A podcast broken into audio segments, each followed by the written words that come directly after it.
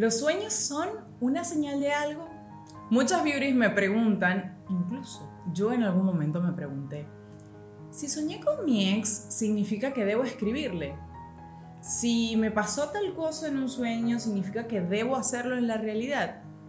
Y nada más lejano que eso.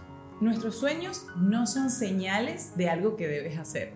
Por el contrario, son un intento de comprender la realidad que está pasando.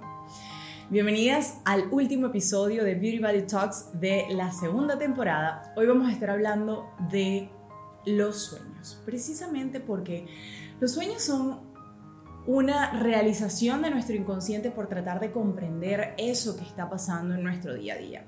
Freud y Jung, Sigmund Freud y Carl Jung, para ponerles nombre, fueron quienes se dedicaron a entender los sueños.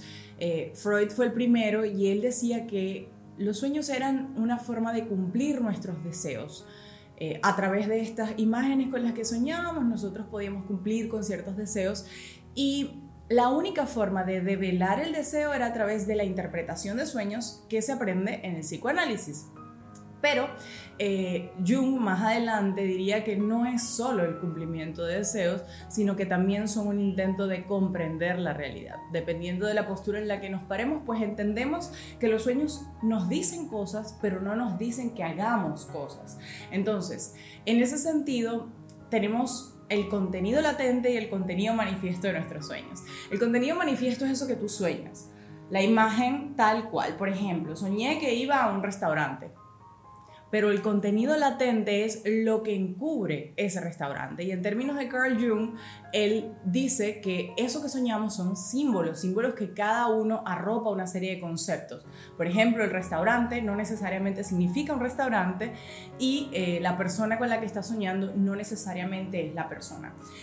Partiendo de lo que estos autores eh, explican, entendemos que entonces los sueños están enmascarando una realidad que es difícil o dolorosa de comprender o de asimilar para quien la sueña. Por eso se encubren estas imágenes a las que nosotros tenemos acceso. ¿Y qué significa esto? Que hay un contenido inconsciente que es difícil de procesar, hay unas defensas y lo que pasa realmente a la conciencia, es decir, a lo que nosotros soñamos, es básicamente lo que permitieron esas defensas que pasaran. Entonces, lo que soñamos no tiene nada que ver con aquello que estaba eh, procesándose y solamente en terapia podrás descifrar qué significaban tus sueños.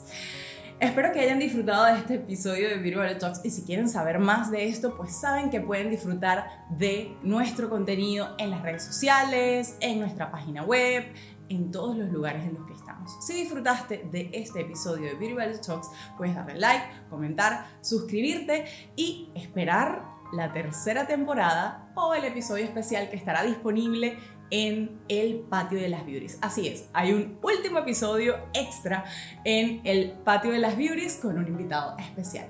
Espero que hayan disfrutado y será hasta la próxima. Chao, chao.